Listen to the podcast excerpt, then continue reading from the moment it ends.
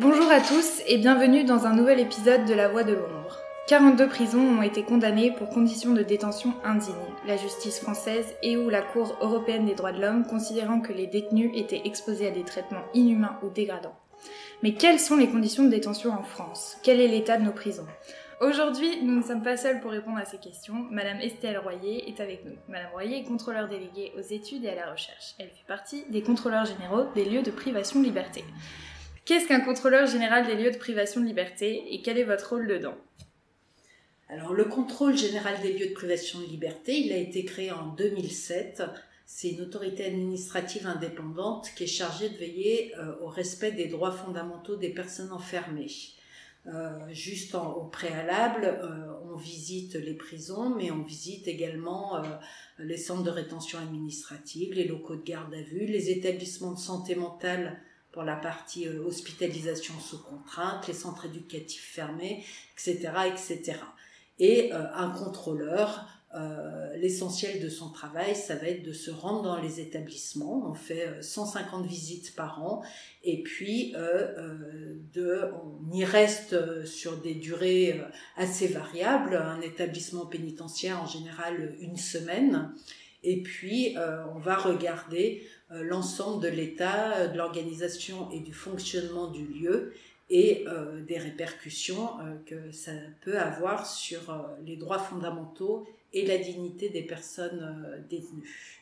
Quand vous voyez qu'il y a un problème, est-ce que votre institution est capable de sanctionner les établissements ou comment ça se passe? Alors, on n'a pas de pouvoir de sanction ou d'injonction, on a un pouvoir de recommandation. Euh, le contrôle général, en fait, il est issu d'un texte international, euh, un protocole facultatif des Nations Unies, euh, qui demande aux États de mettre en œuvre un mécanisme de prévention. Donc on fait de la prévention, c'est-à-dire qu'on va faire des recommandations qui peuvent être en urgence ou pas à la suite d'une visite pour préconiser un certain nombre de mesures favorisant le respect des droits. Madame Dominique Simoneau a publié une tribune dans Le Monde en janvier, s'adressant aux parlementaires et aux magistrats en les priant d'aller visiter les prisons pour se rendre compte de l'état de nos prisons françaises et de découvrir l'envers de leurs décisions. Nous avons donc décidé de réagir par rapport à ça et de discuter avec vous de l'état de nos prisons. Nous voudrions d'abord commencer par des observations générales avant de passer à des situations un peu plus précises. Lorsque vous et d'autres contrôleurs vont en prison, quel est l'état général des locaux? Alors il y a beaucoup de types et de sortes de prisons en France. Il y a à peu près 190 établissements pénitentiaires, euh, à la fois avec des maisons d'arrêt qui accueillent les personnes prévenues en attente de jugement et euh, les personnes condamnées à des peines moins de deux ans, des centres de détention qui accueillent les personnes condamnées à plus de deux ans et les maisons centrales qui accueillent euh, les très longues peines. Euh, la situation de ces établissements est très euh, différente, euh, notamment parce que les établissements pour peine, donc centres de détention, maison centrale, ne connaissent pas de la, surpopulation. C'est un principe d'encellulement individuel qui est respecté, donc une personne, une cellule, et c'est dans les maisons d'arrêt que va se concentrer, vont se concentrer l'essentiel des problèmes à cela, on va ajouter euh, que les dates de construction des établissements, euh, la localisation, enfin un certain nombre de facteurs euh, font qu'il n'y a aucun établissement qui ressemble à un autre. justement, comme vous parliez de surpopulation, la quasi-totalité des centres pénitentiaires accueillent plus de détenus qu'ils ne peuvent. Certains sont même remplis à 200%. Quel est l'impact de cette surpopulation sur les conditions de détention? Alors d'abord, euh, très concrètement, euh, ça veut dire qu'il euh, y a des, maisons d'arrêt dans lesquelles il y a trois personnes dans une cellule de 9 mètres carrés. Et quand on parle d'une cellule de 9 mètres carrés, il faut enlever l'emprise des sanitaires, l'emprise du lit, et qu'en réalité, l'espace disponible, il est de 3-4 mètres carrés pour trois personnes ça a donc un impact avec des personnes qui passent 22 heures sur 24 dans une cellule. Donc ça a un impact direct sur la, dignité avec euh, euh, des toilettes qui sont très souvent pas séparées du reste de la cellule, donc des problèmes aussi de promiscuité dans les cellules, mais on constate que ça a un impact aussi sur tout un certain nombre de droits, puisque dès lors que l'établissement accueille plus de personnes que ce pourquoi elle est prévue, euh, tout euh, le nombre de personnel, les infrastructures euh, sont pas dimensionnées pour. Donc il y aura les listes d'attente pour accéder au travail, moins de parloirs, moins d'activités, etc., etc. Donc au-delà de la situation en cellule qui est, réellement dramatique, l'exercice de beaucoup d'autres droits est impacté par cette surpopulation. Donc on voit là qu'il y a une forme aussi de violence dans le fait d'être tous les uns sur les autres. Est-ce que vous, vous êtes parfois témoin de d'autres formes de violence euh, quand vous visitez des, établissements pénitentiaires? Alors, euh, il faut définir ce que c'est que la violence, de quoi on parle. Si on parle de, violence euh, physique entre les uns et les autres, oui, bien sûr, encore une fois, on est très concret. Vous imaginez, vous, vous êtes enfermé dans 9 mètres carrés avec vos deux meilleurs amis. Euh, déjà au bout de quelques temps, euh, vous pouvez être excédé par un certain nombre de choses. Donc, a fortiori, quand c'est des gens euh, que vous connaissez pas, qui n'ont pas les mêmes préoccupations, il y en a un qui veut regarder la télé, il y en a un qui veut écouter la radio, il y en a un qui veut faire regarder le foot, etc. Donc, les tensions peuvent monter assez rapidement. Et puis, il y a des, établissements où réellement la violence est assez dramatique euh, le contrôleur général des lieux de privation de liberté a fait des recommandations en urgence euh, à l'été 2021 euh, sur le centre pénitentiaire de Toulouse-Seyss.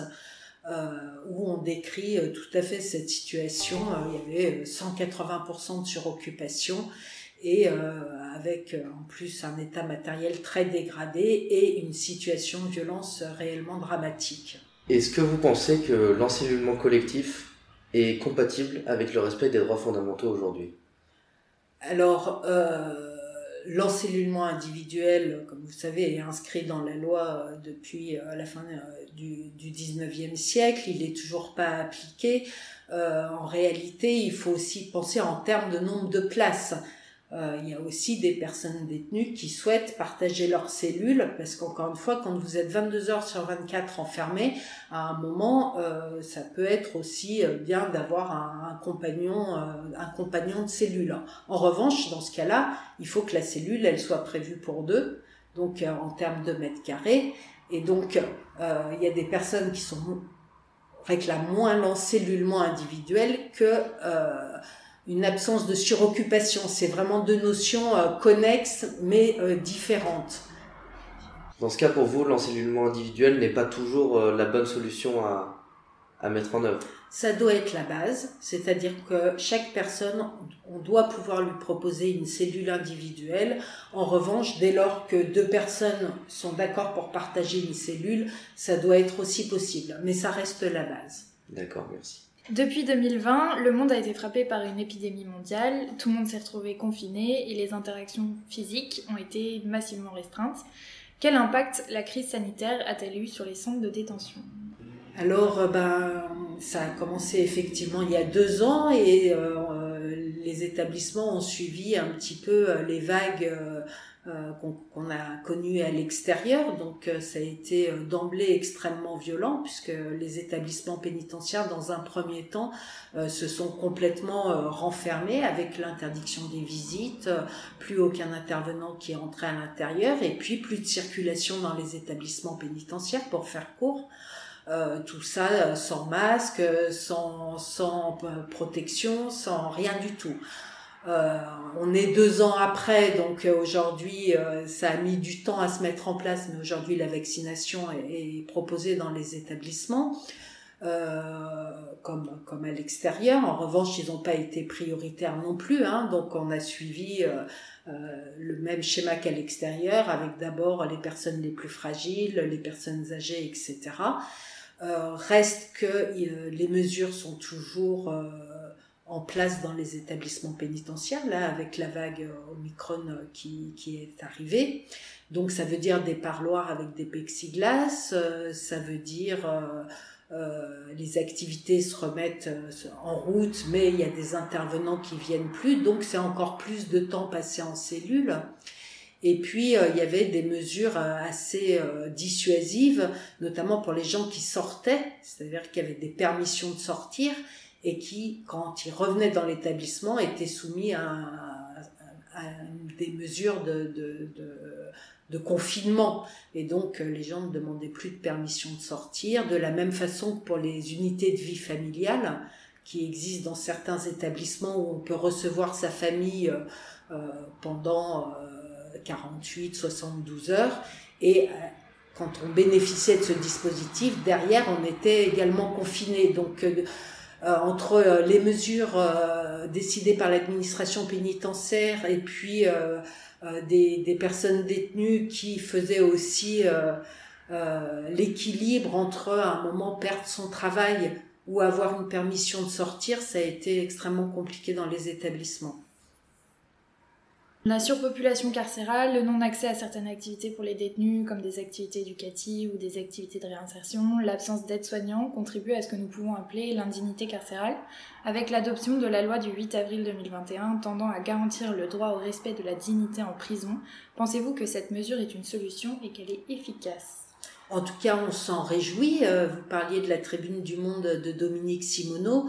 Euh, on se réjouit euh, du fait que dorénavant, c'est aussi une injonction de la Cour européenne des droits de l'homme. On ne parle pas d'injonction, mais en tout cas, la France devait se mettre aussi en conformité avec ce que demandait la Cour européenne des droits de l'homme on en est au début, donc euh, il va falloir que euh, les avocats se saisissent de ce contentieux, que les personnes détenues aussi, euh, et puis que ça se que, ça se mette en, route réellement. mais oui, c'est une avancée. Merci beaucoup pour vos réponses. Nous avons maintenant une idée plus précise de ce qu'est l'état général des prisons françaises. Maintenant, nous voulions discuter avec vous de situations plus précises. La première concerne les femmes incarcérées elle représente uniquement 3,2% de la population carcérale, alors que des inégalités entre les hommes et les femmes sont visibles dans la société libre. Euh, est-ce aussi le cas? Dans, le, dans la société incarcérée euh, C'est pire. Il y a deux établissements en France qui accueillent exclusivement des femmes. Euh, c'est la maison d'arrêt de Versailles et le centre pénitentiaire de Rennes. Euh, on peut ajouter peut-être Fleury-Mérogis avec un quartier très distinct, mais quand même, les deux seuls établissements qui accueillent exclusivement euh, des femmes, c'est Versailles et Rennes. Pour le reste, les femmes sont euh, détenues dans des quartiers, dans des établissements majoritairement occupés par des hommes. la, la réglementation prévoit qu'il ne doit y avoir aucune communication entre les hommes et les femmes. Ce qui veut dire que les femmes, très concrètement, elles restent confinées dans un quartier très exigu, euh, avec, euh, euh, quand on peut, on installe une salle d'activité, une salle de soins, mais dans tous les cas, sont une petite bibliothèque euh, tout ça, dans tous les cas, euh, est toujours moins bien doté euh, que ce qui se passe dans le quartier des hommes, qui est encore une fois très majoritaire en nombre.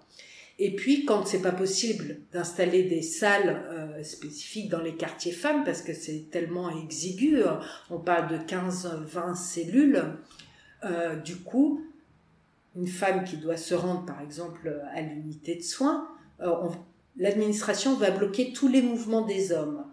Et donc, c'est tellement contraignant que euh, les, on va réserver aux femmes des créneaux qui sont toujours très restreints pour euh, accéder à l'ensemble des services et des équipements d'un établissement. Donc les discriminations sont euh, très fortes en ce qui concerne les femmes incarcérées. Donc elles n'ont pas les mêmes activités proposées que les hommes non plus Pas du tout. Pas du tout. Et c'est même un petit peu cruel. Je me souviens dans un établissement, il y a un canal interne, c'est une sorte de, de, télévision interne qui passe des informations sur la détention. Et donc au quartier femmes, les femmes voyaient un certain nombre d'activités qui étaient proposées et euh, elles n'avaient accès qu'à une activité sportive le vendredi, je crois que c'était de 15h à 17h, et euh, tout le reste, c'était pour les hommes. Certaines femmes arrivent enceintes en prison et un accouchement peut avoir lieu lors de la durée d'incarcération. Comment s'occuper de ces enfants nés en prison? Doivent-ils rester avec leur mère incarcérée ou pas? Et quelles sont les différentes problématiques soulevées par ce problème? Alors c'est une très vaste question. Euh, il y a effectivement des, ce qu'on appelle des quartiers nurseries. Euh, en 2021, je crois qu'il y a une vingtaine d'enfants qui a été euh, pris en charge dans les établissements pénitentiaires. Qui sont restés avec leur mère dans les quartiers nurseries. Alors les textes prévoient qu'un enfant peut rester jusqu'à ses 18 mois incarcéré auprès de sa mère. C'est un âge qui a été fixé aussi avec les professionnels de l'enfance entre une séparation de toute façon directe. Je ne vais pas me prononcer là-dessus. nous, ce qu'on voit surtout, c'est que, encore une fois, il y a des quartiers nurseries. On parlait de Fleury-Mérogis euh, qui sont plutôt bien équipés. Euh, à, Fleury-Mérogis, je crois qu'il y a une cinquantaine de places, 25 euh, qui sont pour les mères enfants et 25 pour les femmes enceintes, puisque les femmes enceintes sont aussi accueillies dans les quartiers nurseries, en général vers le sixième, septième mois. Mais sinon, on est encore dans des maisons d'arrêt ou dans des établissements où il y a en fait une ou deux cellules euh, susceptibles d'accueillir une mère et son enfant. Il n'y a aucune communication avec tout le reste de la détention femme. Et donc, c'est des mères qui vivent dans un état euh, d'isolement euh, très fort avec, euh, avec leurs enfants, qui sont aussi soumis aux règles aux règles de la détention. Hein. Donc, il y a des établissements à 5 heures, c'est fermeture des portes, des cellules. Et donc, l'enfant vit aussi cet enfermement. Alors pour être tout à fait allé au bout, un certain nombre d'établissements ont mis en place des partenariats pour que les enfants sortent dans la journée euh, et euh, aillent dans des, dans des crèches ou des haltes garderies. Euh, la position du contrôle général, on a rendu un avis sur cette question, c'est que dans tous les cas, il n'y a pas de bonne solution et qu'il faut au maximum possible faire sortir les mères avec les enfants. Les prisons ne sont pas mixtes, les personnes sont incarcérées avec des personnes du même sexe qu'eux. Dans ce contexte, comment l'administration pénitentiaire prend-elle en charge les personnes transgenres? On a rendu aussi un avis sur la question des personnes transgenres euh, l'année dernière. On en avait déjà fait un au début du contrôle général. Ça représente une vingtaine de personnes euh, à peu près.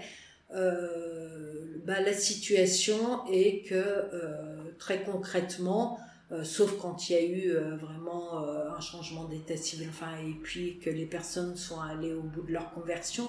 Sinon, c'est des personnes qui sont gérées dans les quartiers d'isolement et qui font donc une détention au quartier d'isolement, qui a un régime de détention très dur, puisque par définition, les interactions avec les autres personnes sont très très limitées. Et pourquoi ils doivent aller dans, dans ces quartiers d'isolement? C'est pour leur propre sécurité? C'est pour leur propre sécurité. Euh, c'est le principe de l'isolement, c'est qu'on peut placer quelqu'un à l'isolement soit pour la sécurité des autres, soit pour la sécurité de la personne. Et effectivement, euh, c'est la justification. D'accord. Il y a aussi un autre groupe qui est incarcéré ensemble. Depuis les attentats de 2015, de nombreux individus radicalisés sont présents en prison. Euh, quels sont les problèmes soulevés par l'incarcération de ces personnes?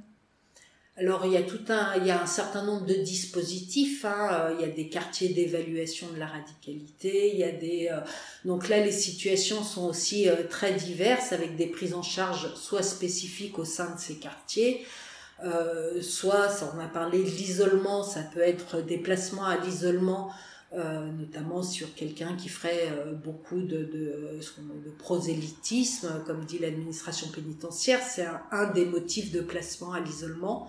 Et puis, euh, sinon, c'est des personnes qui sont, quand elles ont été condamnées euh, sont en général dans, des établissements euh, pour peine et qui font surtout, encore une fois, il n'y a pas deux situations pareilles, hein, mais qui font en revanche l'objet d'observations et d'une attention très particulière de la part de l'administration pénitentiaire. Nous voudrions aussi appuyer sur un autre aspect de la privation de liberté, qui est l'accès aux soins. L'accès aux soins dans les centres pénitentiaires est-il facilité? Comment est-il organisé? Alors au contrôle général, je ne l'ai pas dit tout à l'heure, mais on fait des visites d'établissement, mais on reçoit aussi euh, beaucoup de signalements, de courriers euh, de la part des personnes détenues et euh, l'accès aux soins est l'un des principaux motifs qui ressort des, courriers qu'on reçoit. ça reste très compliqué. Il y a dans les établissements pénitentiaires des unités sanitaires donc avec une présence médicale. On a parlé de la surpopulation tout à l'heure. Euh, quand euh, vous avez trop de monde dans un établissement, euh, il faut avoir un rendez-vous. il faut ensuite accéder au rendez-vous. Et puis, ce qui est très problématique, c'est, ce sont les, les, soins de spécialistes. Euh, qui eux ne sont pas dans les établissements pénitentiaires. Et donc là, l'administration pénitentiaire doit organiser des extractions médicales euh, sur euh, les hôpitaux de rattachement, ce qui, encore une fois, selon les établissements, je ne veux pas faire de généralité, mais on l'a dit aussi dans nos recommandations sur Toulouse 6, il n'y avait plus d'extraction médicale, il y avait euh, un véhicule euh, qui était chargé de ça et en fait l'établissement ne gère plus que les urgences et euh, les rendez-vous programmés sont soit sont pas honorés, soit au bout d'un moment ne sont même plus programmés parce qu'on sait que de toute façon ça pourra pas avoir lieu. Comment l'administration prend-elle en charge les individus qui demandent plus de soins, comme par exemple les individus avec des troubles mentaux? Euh, l'administration pénitentiaire a beaucoup de mal à prendre en charge ces personnes qui sont très nombreuses euh, dans les établissements pénitentiaires. Euh, alors il existe des UHSA, c'est des unités hospitalières spécialement aménagées. Ce sont des établissements qui sont gérés à la fois par l'administration pénitentiaire et par la santé, euh, pour faire court, l'intérieur c'est un hôpital et puis l'extérieur c'est euh, l'administration pénitentiaire, c'est-à-dire que ce sont des surveillants pénitentiaires euh, qui font la garde et c'est des établissements qui ont été conçus pour prendre en charge les personnes qui souffrent de troubles psychiques.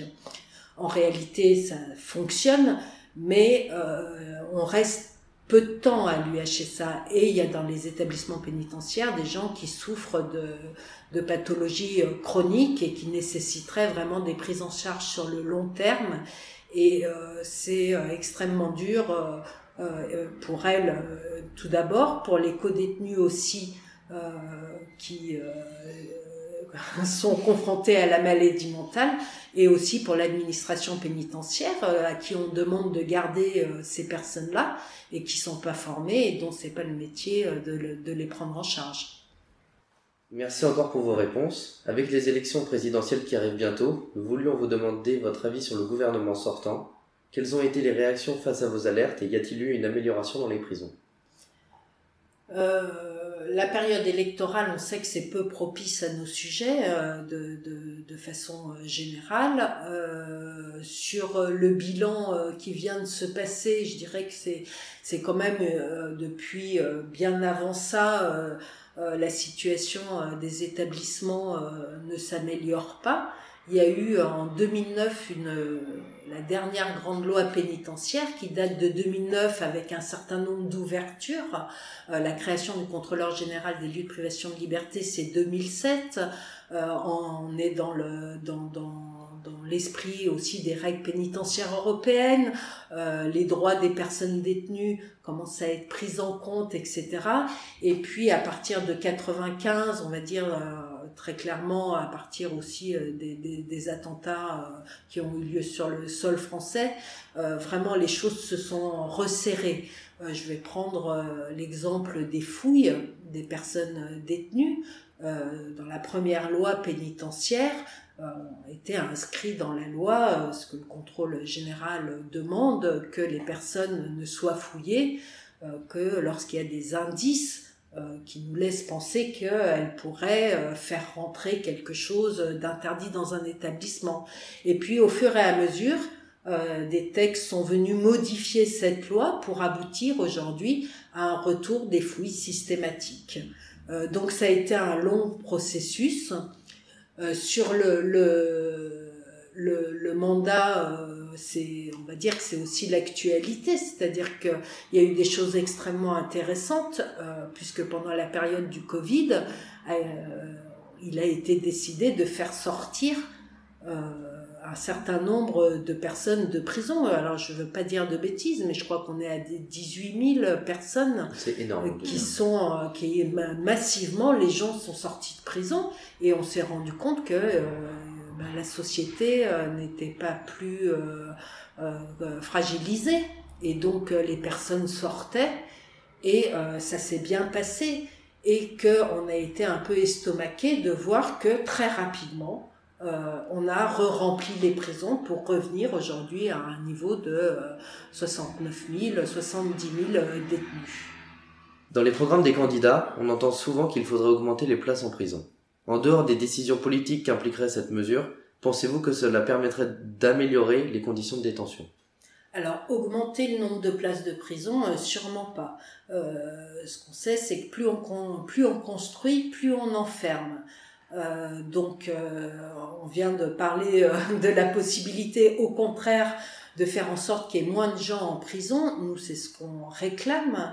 Euh, en revanche, euh, de remplacer des établissements euh, très vétustes par des établissements un peu plus modernes, oui, euh, dès lors qu'on n'en profite pas pour déménager ces établissements euh, très loin des centres-villes, là où euh, les familles peuvent, pas venir, peuvent difficilement venir, là où pour les intervenants extérieurs c'est aussi difficile de venir, et là où la réinsertion du coup devient très très difficile. Et puis nous, ce qu'on demande aussi, parce que quand on visite les prisons euh, on a parlé un petit peu de l'état matériel, euh, c'est que euh, l'argent sert déjà à la maintenance des établissements qui existent. on parlait de Toulouse 6, on demande qu'il y ait une cloison qui sépare les toilettes du reste de la cellule. Euh, c'est pas anodin quand vous êtes trois dans une cellule et que vous devez aller aux toilettes devant vos deux autres euh, qu'aux détenus, euh, en termes de dignité, euh, c'est juste pas possible. quand il y a des rats, il y a des nuisibles, des punaises de lit dans cet établissement, il y avait les détenus se mettaient des cotons dans les oreilles pour éviter que les cafards ne rentrent la nuit. Euh, il faut mener des, des, des opérations euh, de d'ératisation, euh, de lutte contre les nuisibles, et puis il faut réparer tout ce qui doit être réparé, le chauffage ici, l'électricité là, l'eau chaude, etc., etc. Donc tout cet argent plutôt que de construire de nouvelles places de prison, on souhaiterait qu'il soit déjà mis pour restaurer et rénover les, les prisons qui en ont besoin. Merci encore Madame, nous espérons avoir dépeint un portrait assez juste de l'état de nos prisons. Si d'autres sujets vous intéressent ou si vous voulez des précisions, n'hésitez pas à jeter un coup d'œil à nos articles et à écouter nos podcasts. Merci à tous pour votre écoute et à bientôt pour un nouvel épisode de La Voix de l'Homme.